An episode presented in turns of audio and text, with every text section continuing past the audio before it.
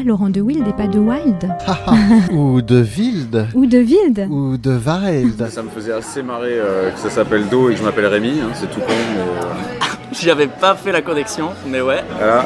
Je pense que le son dit quelque chose de l'être humain. Yes, please. Thank you very much. Jazz Interview pour une rencontre avec un artiste de jazz. Passez un très bon moment sur Art District.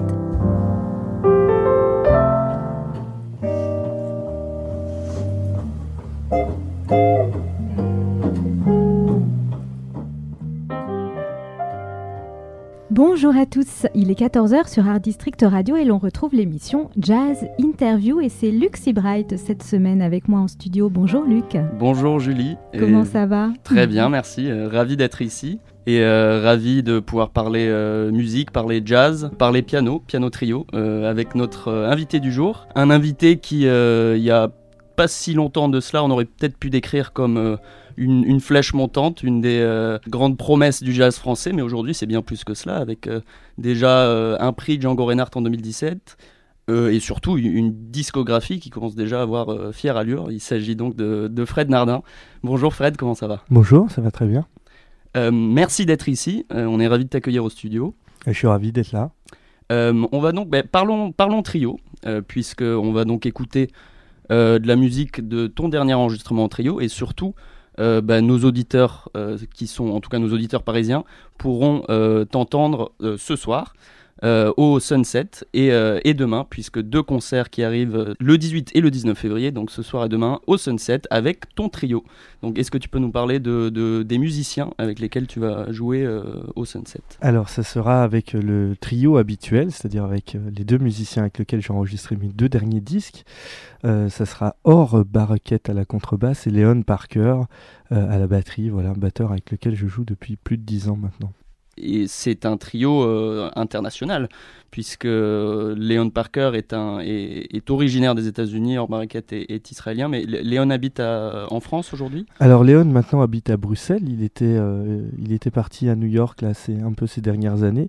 Et Or euh, habite toujours à New York. C'est un des bassistes euh, très sollicité sur la scène new-yorkaise. D'accord. Et, et donc, comment ça marche un peu la, la vie d'un trio international comme ça? Est-ce que vous voyez souvent ou est-ce que c'est assez difficile justement de, de se retrouver Alors moi, je vais assez, assez régulièrement à New York quand même. Ouais. J'essaie d'y aller euh, deux fois par an.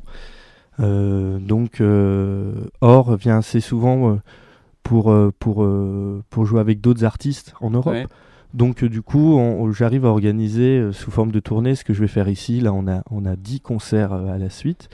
Donc, euh, voilà, ça demande juste un peu d'organisation et de pouvoir, euh, de pouvoir euh, organiser ce, ce, ce genre de, ouais, de petites tournées pour pouvoir, pour pouvoir amortir un peu les frais qu'il peut y avoir. D'accord. Donc là, euh, au, au Sunset, c'est le début de cette tournée? Alors, le, le premier concert était à Marseille. Euh, ça a débuté euh, mercredi. Et voilà, ce soir, on sera, on sera au Sunside, ce soir et demain, pour deux concerts parisiens. D'accord. Et donc, euh, tu disais, Lyon, ça fait 10 ans que vous vous connaissez, 10 ans que vous travaillez ensemble. Est-ce que tu peux nous parler un peu de bah, l'histoire de cette collaboration? Comment vous vous connaissez? Alors Léon, on s'est rencontrés euh, dans une jam session au Sunside notamment, il y a maintenant euh, ouais, un peu plus de 10 ans. Et je sais pas, quand on a commencé de jouer ensemble, tout de suite ça a accroché. Donc moi Ouais. j'étais tout jeune, j'avais à peine une vingtaine d'années. Et euh, il, il m'a dit ah euh, est-ce que tu peux me donner mon voilà ton numéro parce que parce que j'aimerais faire quelque chose. J'ai une répétition demain, on pourrait faire une session. Et euh, voilà, dès qu'on a commencé à jouer ensemble, on s'est dit que c'était super. On avait monté un premier trio à l'époque avec un bassiste italien qui s'appelait Matteo Borton. Et ce, Mhm. ce trio s'appelait Inception Trio. Mais on n'avait pas, à l'époque, on n'avait pas enregistré, il n'y avait pas de disque qui était sorti. Après, j'ai joué dans, dans ces différentes formations. D'accord. On a joué notamment aussi euh, dans le quartet de Jesse Davis. On a joué avec euh, avec Josh Schwarzbart. On a joué euh, avec voilà plusieurs euh, plusieurs groupes euh, différents. Fabrizio Bosso en, en Ouais. fait en sideman. Et après euh, dans mon trio sous différentes avec différents bassistes. Mais ce trio là existe maintenant depuis 4 ans. C'est-à-dire avec Or, Baraket et Leon Parker. D'accord. Donc, Or s'est rajouté il y a 4 ans. Lui, comment est-ce que, est que tu l'as rencontré? Vous Alors on s'est rencontrés par l'intermédiaire de, de Léon, à New York. Euh, en fait, Léon l'avait rencontré euh, lors d'un concert qu'ils avaient fait en Europe avec Aaron Goldberg, Mhm. donc un pianiste avec lequel travaille, euh, travaille Léon. Et voilà, ça a tout de suite bien accroché. On a tout de suite, on a tout de suite trouvé un son.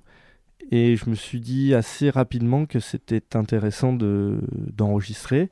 J'avais de la musique, euh, voilà. Donc on après on s'est retrouvé en studio Ouais. et puis euh, tout de suite ça a matché.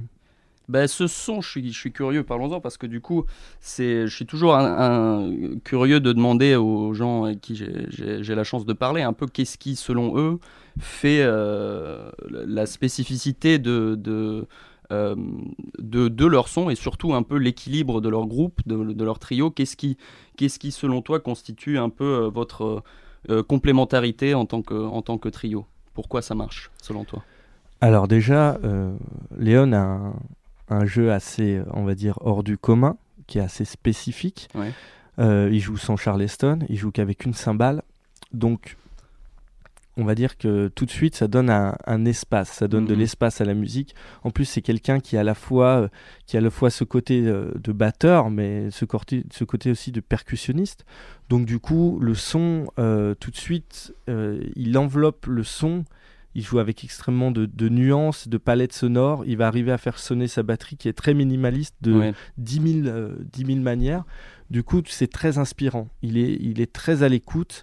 Euh, du coup, déjà, ça crée quelque chose dans le son qui est Ouais. assez unique et assez spécial.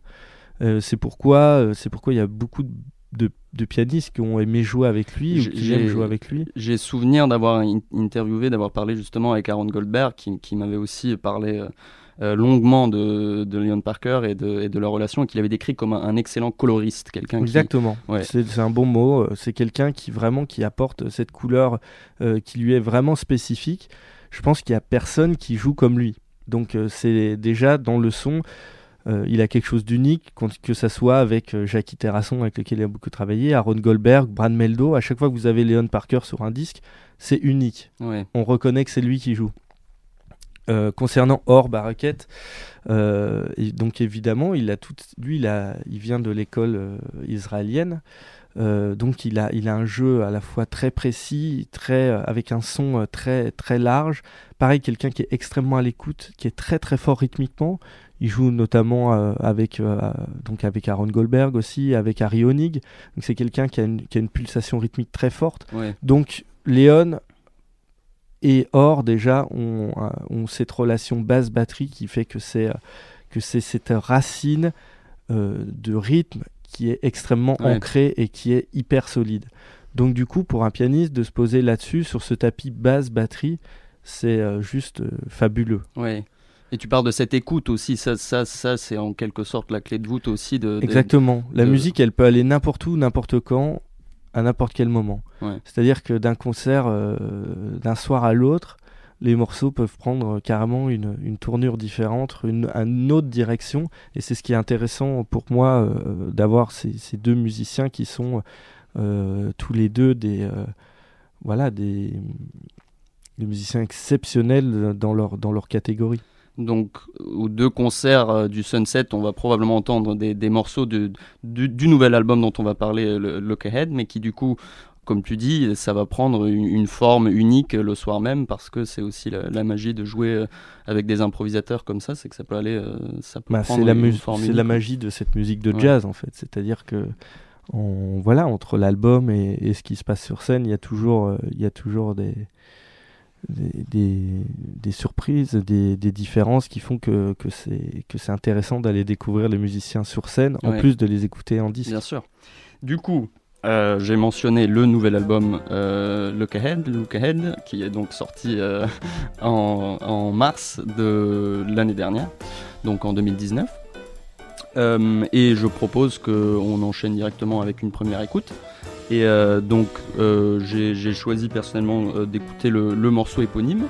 parce qu'il il me plaît tout particulièrement. Donc je propose qu'on écoute Look Ahead du morceau Look Ahead, de l'album Look Ahead, le dernier album du trio de Fred Nardin.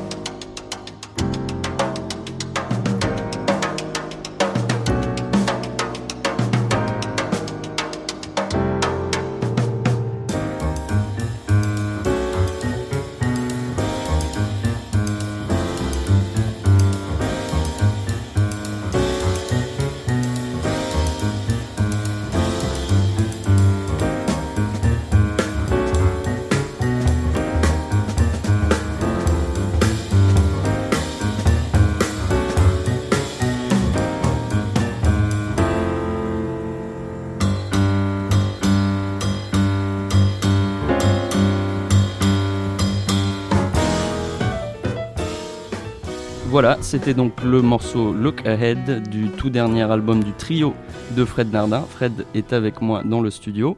C'est euh, un morceau que, j'aime particulièrement, avec une, sorte de construction très, originale. Euh, est-ce que c'est une composition originale à toi? Ouais, c'est une composition originale teintée d'emprunts de, pas mal de choses.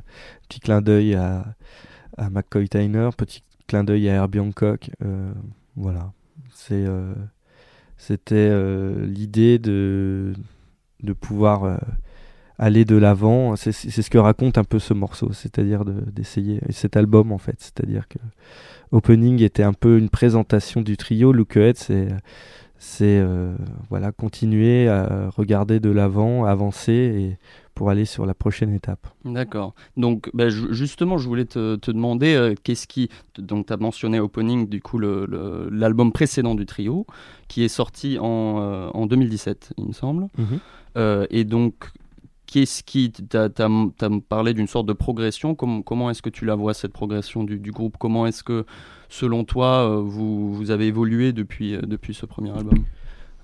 Bah, il y a eu déjà pas mal de concerts, il y a eu plusieurs tournées.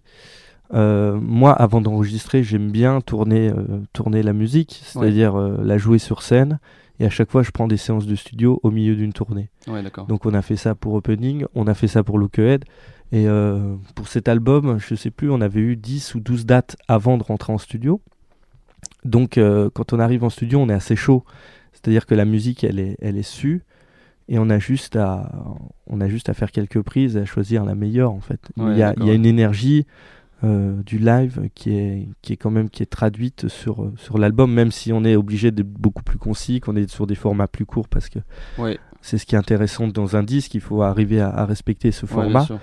Euh, voilà, je pense que simplement aussi la différence c'est que le, le, groupe avance, euh, le fait de jouer ensemble, de, de, travailler de la nouvelle musique, d'aller en profondeur, de faire des concerts, de, d'avoir de gagner ce son de groupe, cette osmose, ouais, cette compréhension, cette, co cette cohésion entre nous, fait que je pense que le, ouais, que le niveau du, du groupe euh, augmente aussi. Ouais, bien sûr. Voilà. Et euh, donc on, on, a écouté Look Ahead, c'est une composition originale. Est-ce que, est que chacun apporte ses compositions euh, au groupe ou est-ce que, est que c'est, tu privilégies tes, tes, compositions ou comment ça se passe? Alors dans ce trio, c'est mes compositions seulement. Par contre, c'est assez ouvert sur, euh, on va dire, sur les propositions de chacun. C'est-à-dire que quand j'amène un, un, nouveau morceau, chacun va proposer euh, un peu peut-être une idée, tiens, sur une intro ou sur sur un, un, pattern rythmique ou quelque chose comme ça. C'est-à-dire qu'après, on fait évoluer ça sur scène, histoire d'avoir quelque chose d'assez euh, d'assez mûr pour ouais. aussi pour pouvoir rentrer en studio après et avoir euh, que chaque morceau soit euh, ait une vraie histoire, une vraie identité. C'est ce que c'est ce que je trouve intéressant. Ouais et une, une, identité construite en commun aussi. Donc, euh, Exactement. D'accord. Ouais. Donc toi, tu, tu, tu, ne vas pas forcément amener euh, à la répète un, un, morceau qui est complètement formé, finalisé, mais, mais c'est un morceau fini. C'est un morceau fini, mais ouais. par contre, euh, dans la manière de jouer, c'est assez, c'est assez ouvert. Ouais, bien sûr. Donc c'est assez, assez ouvert sur le tempo, c'est assez ouvert sur la manière de, de l'interpréter. Ouais. Et donc sur le dernier album, ce que j'ai, ce qui m'intéressait aussi, c'est que chacun ait une plage en solo, -hmm. c'est-à-dire qu'à partir de la moitié du disque, chaque euh, piste est, est comment est précédée. Enfin, il y a un petit prélude qui précède chaque morceau de chacun des musiciens. Donc il y a un, un prélude de Léon, un prélude de Or et un prélude de, de piano. Oui, de piano, ouais. Euh, et euh, oui, c'est donc c'est ces petits, ces courts morceaux où on entend Léon à la voix également, il me semble. Ouais. Exactement. Ouais, d'accord. Ouais. Euh, donc oui, tu as parlé de, de, composition originale. Euh, j'ai relevé euh, tout de même des, une version que vous avez fait d'un morceau de Herbie Hancock, mm -hmm. One Finger Snap. donc voilà, vous faites aussi des, des reprises. Euh, tu as mentionné également Herbie Hancock euh, par rapport au, premier morceau qu'on a écouté, Le clin d'œil. Donc est-ce que, euh, Herbie Hancock, c'est une influence particulièrement importante pour toi? Lui, ouais, lui parmi tant d'autres, parmi, je parlais de McCoy avant, il y a aussi beaucoup de... dans le premier album, il y a, deux morceaux de, Monk. On avait repris I'm in You et Grim Chimneys. à chaque fois, j'aime bien trouver des arrangements spécifiques aussi pour jouer les standards. Ouais. Voilà, c'est ce qui me lie aussi euh, à la racine de cette musique. Je pense que c'est important pour un musicien de d'être connecté à ces racines-là, de, de connaître, de connaître les standards et, et de les jouer. On, on en joue beaucoup sur scène. À, à chaque fois, on les réarrange, mais de, le fait de mélanger euh, ma musique, les compositions et euh, les standards, c'est ce qui fait que Ouais. Et c'est ça aussi un peu la magie du jazz, c'est que oui, certes, on se nourrit d'un répertoire, on se nourrit d'une tradition, mais qui se réinvente tout le temps, justement, parce Bien que c'est une musique vivante. Euh, mais pourquoi pas écouter justement ce morceau, cette reprise du morceau de, de Herbie Hancock, donc One Finger Snap. En plus, c'est une super démonstration de, de la virtuosité du groupe parce qu'il il part à toute vitesse. Donc euh, allons-y, écoutons One Finger Snap.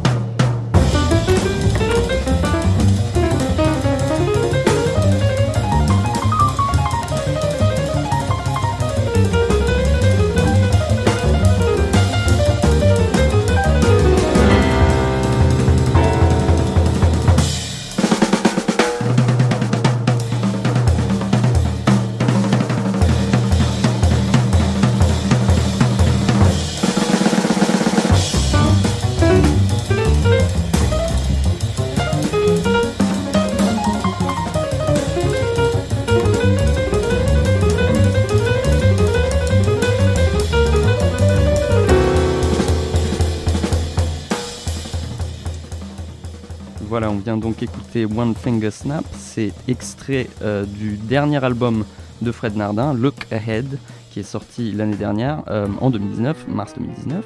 Et euh, j'ai Fred avec moi dans le studio. Et donc, c'est un enregistrement de ton trio. On, a, on a parlé un peu de ton trio auparavant. Et parlons désormais un peu de euh, à quoi ressemble ta, ta vie d'artiste en dehors justement de ce projet-là, de ce travail-là, parce que tu, tu travailles avec euh, plein, plein, plein de, de différents artistes Mhm. de, de la scène française et internationale, plein, plein de différents projets. Donc, euh, est-ce que tu peux euh, un peu euh, nous parler de peut-être les, les principaux projets qui euh, euh, rythment ta, ta vie d'artiste? Alors oui, il y a pas mal de choses, effectivement. Donc il y a évidemment euh, The Amazing Keystone Big Band, dont je Ouais. suis un des, des membres fondateurs, avec euh, euh, David Enco, Bastien Balaz et John Boutelier, qui est un big band qui va fêter bientôt ses 10 ans, avec lequel on joue, euh, on joue beaucoup. Donc voilà, un big band de 17 musiciens, où on a fait notamment euh, plusieurs disques à vocation un peu, on peut dire, pédagogique, avec des contes musicaux pour enfants à chaque fois contés par, par des super récitants avec des, avec des, des histoires originales Ouais. et des très beaux livres. Et puis, euh, c'est un groupe avec lequel on fait beaucoup de concerts avec euh, différents invités euh, également. Et le dernier en date est euh, La Voix d'Ella et We Love Ella, où il y a Celia Camini qui est euh, voilà, la chanteuse de l'orchestre. Donc, ça, c'est un projet qui me tient beaucoup à cœur et qui prend évidemment beaucoup de temps parce qu'on fait beaucoup de concerts ouais. partout en France. 17 musiciens, est-ce que ce sont toujours les mêmes musiciens ou ça tourne? Ouais, c'est toujours les mêmes musiciens. D'accord. Donc c'est quand même euh, c'est c'est un, un projet d'envergure. Ouais, c'est un, gros projet, Ouais. c'est un big band. C'est euh, voilà, on est très heureux de pouvoir faire tourner une grande formation comme ça euh, sur les routes. c'est Qu- Qu'est-ce qui a qu'est-ce qui a été un peu le, le- enfin l'histoire de la genèse du projet Qu'est-ce qui qu'est-ce qui l'a l'a lancé? En fait, moi, je- on apprenait à, à faire des arrangements pour euh, grand orchestre euh, donc, Ouais. euh, au CNSM de Paris où j'ai fait mes études. Et, et voilà, on s'est dit que simplement, si on voulait apprendre à vraiment faire des arrangements, c'était important de peut-être le faire vraiment. Donc on a, on a décidé d'appeler les copains pour, pour faire un concert dans un club à Lyon qui s'appelle La Clé de voûte. Et en fait, c'est parti de là. Donc le nom à la fois de Keystone Big Band, Keystone qui veut dire clé de voûte en anglais. Enfin, clé de voûte en français plutôt. Et, euh, et c'est parti, les histoires de, un peu euh, pédagogiques et de faire, euh, de faire ce, ce type de spectacle est parti d'une idée de Jazz à Vienne qui nous a commandé Pierre et le loup en jazz pour le festival, voilà, pour les concerts pour les, les jeunes publics. D'accord. Donc des musiciens de, de Paris mais aussi de Lyon. Exactement, on a, on a créé le Big Band à Lyon. D'accord. Et donc là vous tournez toujours avec le projet de, de Ella. Alors en ce moment, on tourne avec différents projets. On a un projet sur euh, Ella, on a un projet sur Django Reinhardt, on a un projet sur. euh, on a fait le Carnaval des animaux, on a fait Pierre et le loup, on a un projet sur West Side Story. On en fait, on a plein de projets qui tournent un peu en même temps. Donc on a beaucoup de musique. euh, euh, voilà, donc c'est cool, ça, ça entretient. D'accord, ouais. Et donc, euh, donc tu as mentionné le, le Amazing Keystone Big Band et euh, du coup des, des autres collaborations euh, que tu. Alors dans les euh, dans les nouvelles choses, donc évidemment il y a le il y a le quartet du guitariste Hugo Lippi avec lequel j'ai enregistré à New York et, le disque qui est sorti en septembre dernier si je me trompe pas. Il y a euh, mon quartet avec John Boutelier qui continue également. Il y a un nouveau projet en quartet avec Steve, Stefano Di Battista qui va voir le jour et qui va tourner euh, cet été avec André- notamment André Secarelli à la batterie. Mhm. Euh, je continue également euh, sur certains projets avec Veronica Swift où il y aura pareil des dates qui vont arriver en octobre. Enfin pas mal, pas mal de choses en, en sideman avec, avec différents musiciens. Euh, Switch Trio aussi, un, un trio que j'ai avec euh, Max Fougère et Samuel Hubert, où il y aura un disque qui va bientôt venir également. Euh, voilà, c'est un peu, un peu les choses qui, sont, qui sont en ce moment. J- En fait, j'ai pas mal de choses en sideman avec pas mal de gens. Ouais. Donc, avec le saxophoniste italien Max Ionata aussi, en quartet avec Thomas Bramery et Franck Agulon. Ouais. Parce que du coup, pour un, musicien de jazz, j'imagine, on est forcément, on, aime avoir ses propres projets, mais on doit beaucoup se nourrir aussi justement de ses projets en tant que sideman avec d'autres artistes, où justement c'est une perspective un peu différente d'être euh, sideman plutôt que leader, mais qui doit être tout aussi enrichissante. Ouais, en fait, il y a pas mal, euh, il y a pas mal de choses. Moi, en plus, je joue. euh, en fait, je fais pas mal de choses différentes. Évidemment, je fais des arrangements, j'écris de la musique pour pour le big band et pour euh, parfois pour pour certaines personnes, c'est-à-dire que je vais faire de la direction artistique. Par exemple, j'ai fait le disque d'une chanteuse américaine là il y a pas longtemps qui s'appelle Nancy Arms. euh, où là, euh, j'ai carrément fait toute la direction artistique de l'album. Oui. C'était la même chose aussi pour euh, Hugo Lippi. Après, je joue du piano et je joue de l'orgue. Donc l'orgue, pareil, je suis en sideman avec pas mal de gens. J'ai joué récemment en trio avec Stéphane Belmondo. Euh, Il y a des choses qui vont arriver. On sera notamment au Duc des Lombards en mars. Et après, on sera sur une tournée en Allemagne pour deux semaines avec Bernd Reiter, Ralph Lalama et Gary Smilian, où là, je joue l'orgue.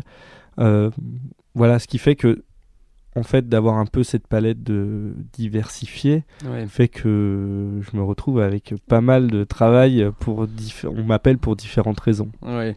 Et t'as du temps pour le, le- le- en dehors de la musique ou ça, ça, ça occupe La tout musique me prend beaucoup de temps, Ouais. mais euh, voilà, je j'adore ça depuis que je suis tout tout petit. Ouais, Donc, sûr. euh, voilà. Mais justement, parlons-en un peu. Tu as mentionné euh, que tu étais au, au CNSM de Paris. Euh, donc ça, c'est quel est, quel est un peu ton parcours depuis justement que tu as, découvert la, la musique tout petit?